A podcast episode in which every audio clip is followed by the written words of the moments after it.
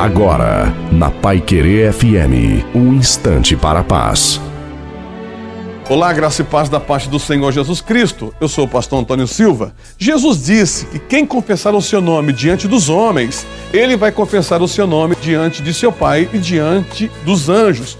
Então, a pessoa que acredita em Deus e acredita que quem vai dirigir os seus projetos é Deus, quem vai abrir as portas é Deus, quem vai ajudá-los a criar os seus filhos é Deus, e quem vai lhe dar ânimo, coragem e vai lhe dar ousadia é Deus, então nada melhor do que ele fazer uma publicidade de sua fé, não se envergonhar do que ele acredita, estabelecer definitivamente o seu lado, porque quem estabelece lado ganha respeitabilidade de todos os lados. Bem, é exatamente isso que Deus espera daqueles que acreditam nele, confessar o seu nome e fazer publicidade daquilo que ele acredita. Não se envergonhe, porque Deus não vai se envergonhar de você. Deus te abençoe.